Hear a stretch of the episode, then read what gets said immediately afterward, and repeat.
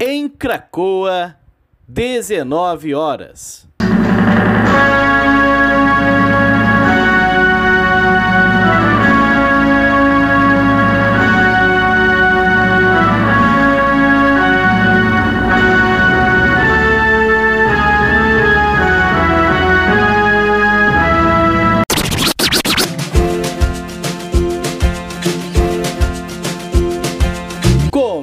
Agora a Voz das HQs.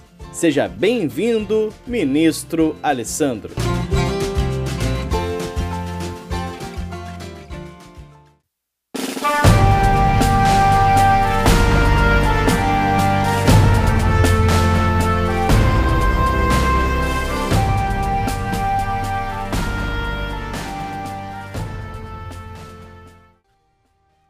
Pessoal, eu sou o Alessandro e hoje eu vou comentar esse quadrinho aqui, Klaus, que saiu originalmente pelo, pela Boom Studios lá entre 2015 e 2016 e que foi lançado aqui no Brasil, nesse encadernado, pela Devir em 2017.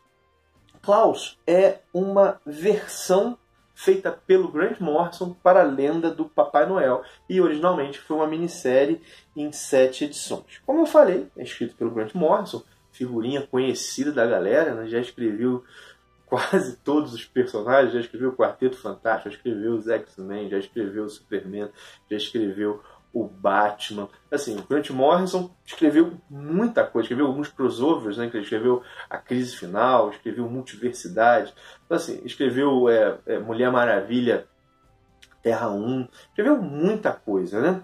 Fora o seu trabalho na linha Vértigo, por exemplo, sabe? escreveu Patrulha do Destino, Os Invisíveis, assim, seria ficaria aqui um bom tempo só falando do que o Morrison escreveu. É considerado um dos grandes escritores aí da invasão britânica dos, dos quadrinhos americanos na década de 80, junto com Alan Moore e com Neil Gaiman. Escreveu lá o Homem, o Homem Animal, né, que é a obra dele que eu mais curto. Já o desenhista é menos conhecido. Dan Mora tem aí estava come, tá começando, estava começando a desenhar quando fez essa desenhar profissionalmente, desenhar quadrinho, né, quando fez essa obra. Bom, vamos lá. O, uma coisa que vale a pena dizer é que essa história aqui, ela tem bem pouco a cara do Grant Morrison. Como assim, né? Primeiro, não há elaboração conceitual de costume.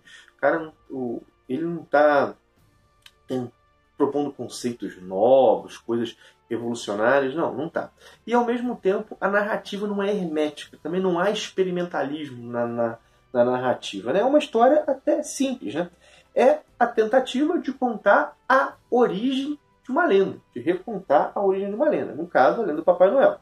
Papai Noel, como a galera sabe, né, ela está ligada a um santo da Igreja Católica, ao São Nicolau, que viveu lá no século IV e que, que reza a lenda, né, que deixou três é, deixou moeda de ouro em, em saquinhos para o dote de três moças pobres que não tinham como pagar o dote, que fez um milagre, né, que três crianças foram mortas a machadadas e que seria, elas seriam devoradas, e quando ele abriu o lugar onde elas estavam, elas estavam vivas. Então, assim, a, a história do Papai Noel está ligada a esse santo da Igreja Católica. Mas o Papai Noel do Grant Morrison é bem diferente desse bispo cristão do século IV. Na verdade, há, há bem poucas referências ao cristianismo nessa obra. Na verdade, explícita só uma, que é uma igreja. O que Grant Morrison constrói é uma história pré-cristã.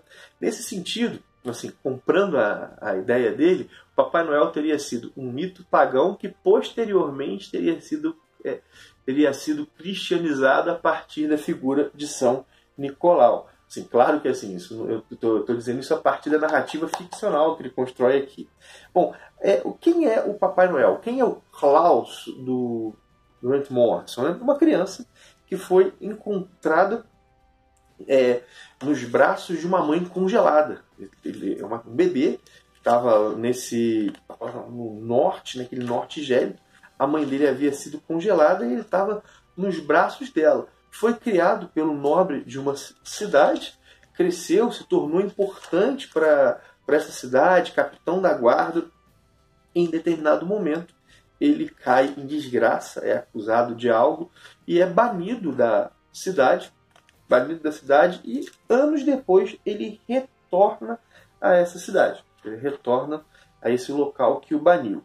E Quando ele retorna, ele encontra a cidade governada por um tirano, e esse tirano escraviza os cidadãos colocando para trabalhar numa mina de carvão. Esse tirano proíbe, aqui é o ponto, né? proíbe brincadeiras e brinquedos e o Yuli, Time, que é, um, é uma época, né? um festival que, que depois, seria, depois tornaria o Natal. Vamos lá.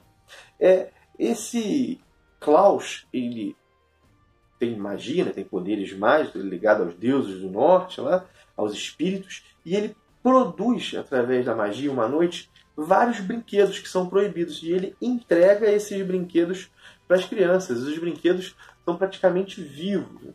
E essa entrega dos brinquedos é um início de uma guerrilha, um ato de guerrilha. É o início do combate ao tirano.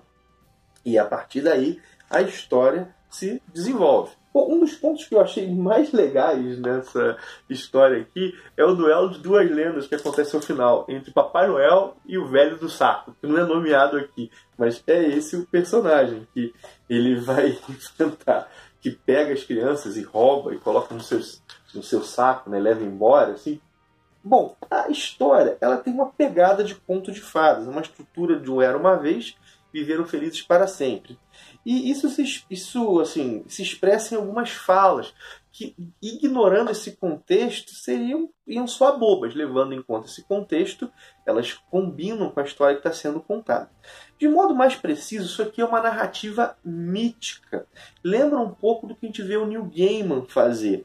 É uma ficção épica que faz uma releitura criativa do Bom Velhinho, que aqui continua sendo bom, mas que não dá para dizer que é um velhinho. Tá mais para um guerreiro poderoso, um guerreiro mago poderoso. Esses são os meus comentários de um gibi que eu demorei para ler. Verdade, demorei um pouco a pegar, estou namorando já tem um tempo, mas que agora li. É, é legal, é divertido, mas não é nenhuma reinvenção, não é algo assim extraordinário. Mas é, é bacana. Bom, é isso que eu tenho para dizer.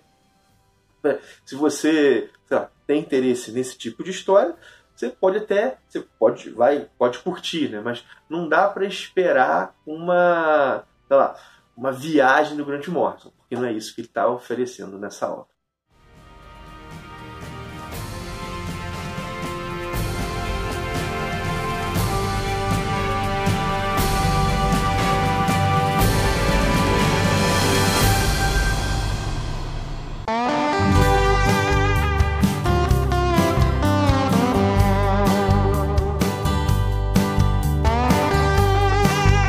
Ouviu A Voz das HQs, um produto do Ministério dos Quadrinhos. Quer saber mais sobre esse e muitos outros assuntos? Então acessa lá no YouTube o canal do Ministério.